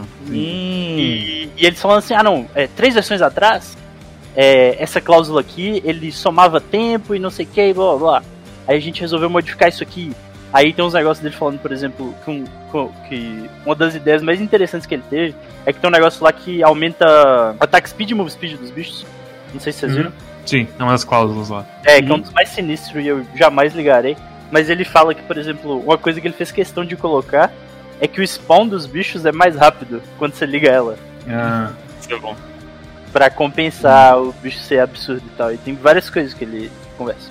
que, que, que interessante que eles estão fazendo pra coisa pra ficar. Muito maluco, né? pra Muito ficar maluco. competitivo pra, pra speedrunner, velho. É, não, e o cara compete no próprio jogo, que é uma coisa. Que tirando os negócios assim, meio, ah, eu fiz isso, eu vou me divertir jogando, sei lá, Joe Romero fazia, que ficava jogando Deathmatch ao invés de fazer Quake. Acho muito doido o cara, tipo, trabalhar a comunidade pra criar regras competitivas do próprio jogo. Sim. Como se fosse Paulo Futebol, e aí os caras ficam criando e alterando o tamanho do campo e coisas assim. E aí, pra terminar, ele tava falando com os caras desse negócio do tempo. Ele falou três coisas que eu achei malucas. Esse negócio do tempo, o negócio do- dos mods das salas. E pra competição, eles criaram um negócio que você padroniza a seed que os caras vão jogar. Ah, sim, isso aí precisa, isso aí precisa ser feito. Parece que é um programa específico, diferente e tal. E aí, tipo, ainda tem as, a sorte dos caralho, mas a seed é a mesma. Então, teoricamente, é justo. E tem outra coisa, que é. Na criação das regras desse negócio de speedrun, tem, tipo, a quantidade de hit que tem que ter. De, ah, de calor, tá. Isso, do, da, da caveirinha, no pacto que você escolhe. Uhum. E aí, cada um pode escolher as cláusulas que quiser, assim, Não, velho. desde que dê a quantidade. É bem Louco. interessante. Ai. Cosmos, Cosmos, Cosmos, Cosmos. Cosmos. Ou Cos, como alguns diriam. Qual que é a sua nota? de Recomendação pra Hades. Olha, Pra o que, amigo? Hades. Hades. Hades. Adeus. Só pra avisar que eu recebi uma mensagem aqui no Facebook que acharam meu cartão que eu perdi na rua. Botaram, botaram no jornal da cidade. Atenção, o cartão é nome de Cosmos. Cosmos. Ou como alguns falam, Cos. Vocês já pegaram. Vocês já pegaram o cartão no. Não, não. Não, Só que agora não adianta nada porque tu já cancelou, né? não cancelei não. Ah, não? Porra. Esse não, aquele do ticket. É aquele que eu perdi na sexta-feira, que, eu- que chegou e eu perdi. Chegou e eu perdi. Dá dá vergonha de cancelar o cartão, né? Vai fuder. Perdeu. Ai. Mas então, é, parafraseando uma frase do, de um dos meus jogos favoritos. É, numa escala de 1 a 10, ele, é- ele é um 11, mas se dá um 12. É. Eu daria. Eu, eu, eu- eu, assim. Deus é 10, Romário é 11. É é 12. 12. Mas. É, é, tá parafraseando, na verdade, a sniper do Furi. Mas. Assim, é é porque eu, eu- dá vontade de dar 11, porque é aquela coisa, baixa o E10, tá ligado? E esse jogo é baixa melhorado. É tipo, é realmente a continuação de baixo. Então eu queria dar um 11, assim, porque, sabe, tipo, ele é, ele é melhor que baixo pra caralho, mas tipo. É, não- é 10. Não tem, não tem o que falar, cara. Esse jogo é foda. Esse jogo é. Assim, é, é, é muito bom quando, tipo, a parada clica comigo, assim. Tem- É, é difícil alguma coisa clicar comigo, sei lá, o Disco Elysium, sabe? Só quero fomentar- uma- comentar uma coisa. Hades é tão bom que eu comprei ele duas vezes. É mesmo? Na Epic e na Steam? Sim, eu não consegui viver sem achievements de Hades. Sabe, sabe o que é o melhor? Quando você tá, vê o pessoal jogando Hades na Steam, aparece tipo, batalhando fora do tempo de Styx. Se preparando pra fugir do inferno. Preso em Asfodeus. A qualidade desse jogo é assustadora. É- é- Vendo esse. Vendo o maluco que fez o jogo, diretor do estúdio, blá, os caralho, participando do stream que teve, sei lá, 200 viewers. Deixa eu ver quantas pessoas estão viram esse VOD. 500 no total. E ele fica tipo 40 minutos conversando com os caras de boa, falando das mudanças, quem que deu sugestão da mudança, qual mudança vai deixar o jogo mais interessante, speedrun isso, speedrun aquilo, e tipo, falando de modalidades, de high hit, não sei o que, de tipo, fazer uns negócios sem dano, run sem dano, os caras é maluco. Já me deixa muito impressionado. É aquela coisa, com comunidade dando feedback certeiro e os caras escutando e testando por anos. Dá nisso, velho. Pra você ter uma noção, acho que eu lembrei de uma coisa agora. O especial da espada no começo ele era terrível a animação dele. Era muito chata, você não podia cancelar. Isso foi mudado porque a comunidade pediu. É é tipo, lembra de. Nossa, do Uncharted, que eles fizeram alguma mudança na mira de um jogo pro outro os caras ficavam malucos tentando descobrir qualquer mudança. E, tipo, tinha uma comunidade pra, tipo, não, o que que tá de diferente, o que tá acontecendo? Ah, e o jogo já é lançado, mó causa do cacete. Mas aqui não, tipo, isso foi parte, foi pensado. E fe- deu muito certo. Deu muito certo. Cara, mas é, enfim, é, é nota 10 mesmo. Esse jogo é, ele é incrível. É, é como eu falei, ele é um novo padrão pra jogo rogue, assim.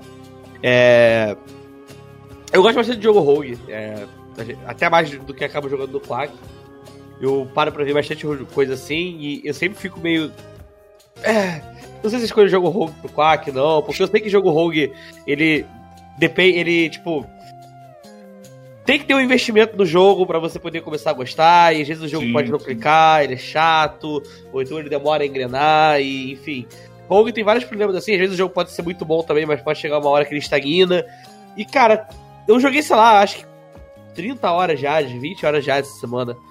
E cara, não- o jogo não para, velho. O jogo é. Sensacional, assim, ele é, ele é muito fluido, ele é divertido. É. Ele é bem feito pra caralho. Ele, ele é realmente padrão. Ele mostra que você consegue tipo, fazer um jogo rogue com história, que é muito difícil da galera ter. Geralmente o jogo rogue não tem história. Esse é um jogo rogue que você tem história pra caralho rolando. Ele tem história como foco, inclusive. Então é, é o, que- é o que eu acho. Ele vai ser um padrão novo, sabe? Eu, eu, eu sinceramente achava que. Acho que Rogue anda um pouco saturado, porque parece que quando os caras fazem jogo indie, parece que ultimamente anda rolando um negócio de tipo. ah, da mesma forma que tava rolando com, com Metroidvania, tipo, ah, fazer um jogo indie, então bora fazer um jogo que seja Metroidvania ou Rogue. Tipo, geralmente os indies que aparecia, que o pessoal defendia e falava, ou era um ou era o outro, sabe? Só que Uhum. aí é aquela coisa, depois de um tempo você começar a perceber que realmente, tipo, porra, é sempre a mesma coisa, ou então, tipo, parece que os caras estão só pegando um jogo e botando uma skin diferente, É, sabe? eu sinto, eu sinto assim que a Hades de alguma maneira conseguiu perder todos os negativos de roguelike. Isso. O Hades, ele É bizarro. tipo, não, tem, não, tem, não tem erro, sabe? Tipo, até se você não gostar de roguelike, eu garanto que você vai gostar pra caralho de Hades. Tipo, Não vai gostar pouco, não, porque é um jogo muito bom. Então. Eu acho que esse jogo aqui, tipo. Ele é fantástico. É. Vou ficar jogando ele um tempo ainda. E esse com certeza vai ser um jogo que eu não vou deixar lá no PC. E é aquela coisa. Todo dia, fazer uma runzinha.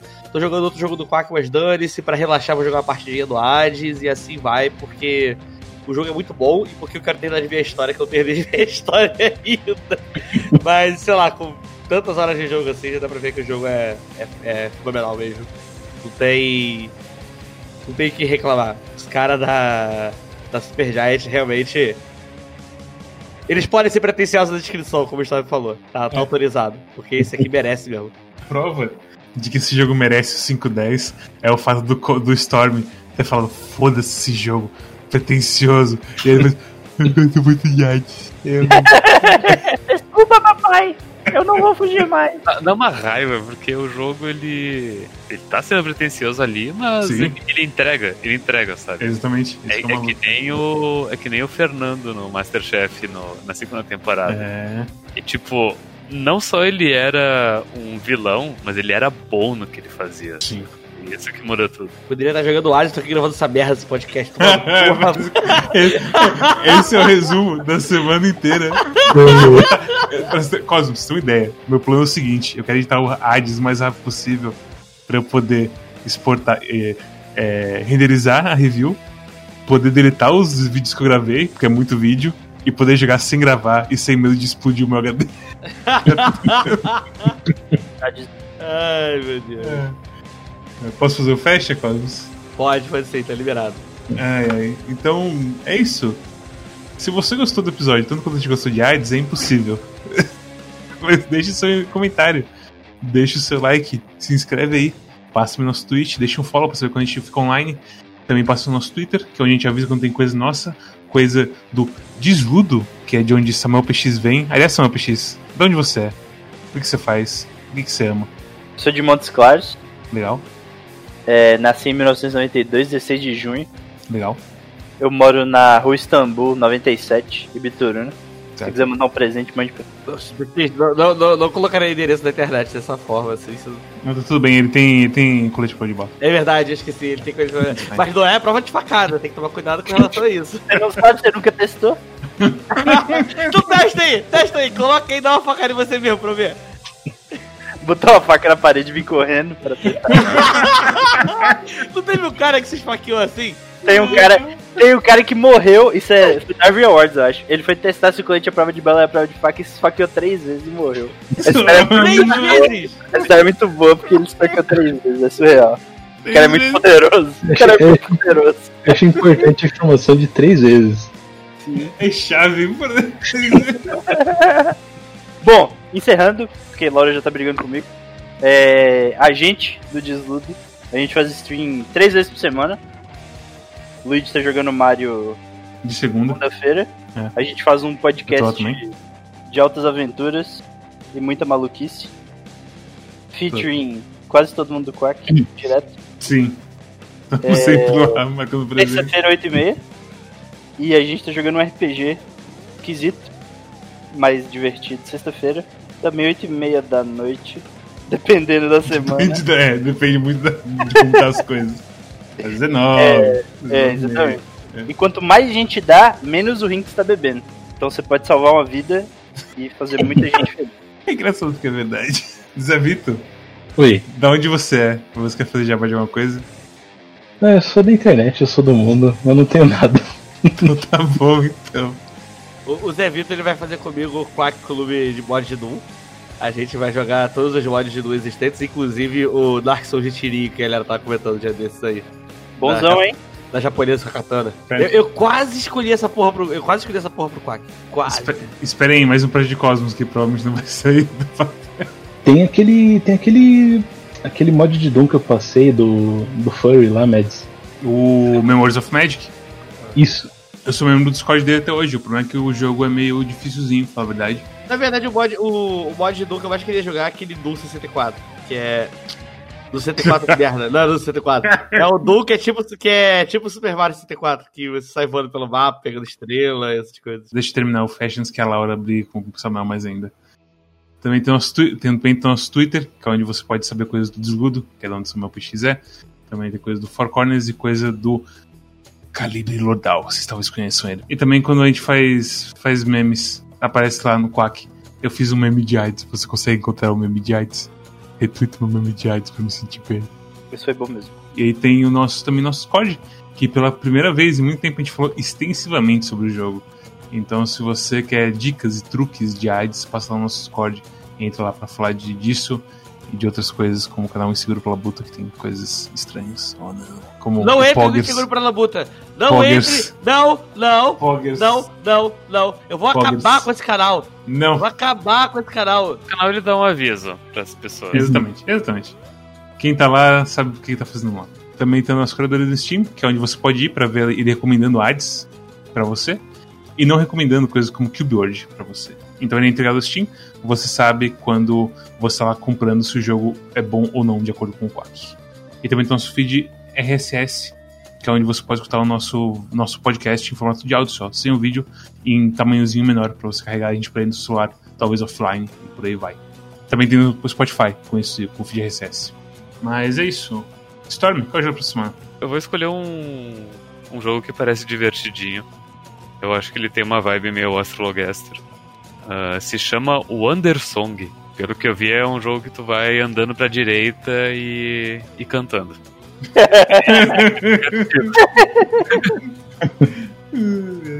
Isso promete. Bom nome, bom nome. O Anderson você vai pra direita e canta se fuder. Acabou os nomes do videogame. Virou Homestuck. Você tem que falar, tipo, a descrição inteira do jogo no título. Isso.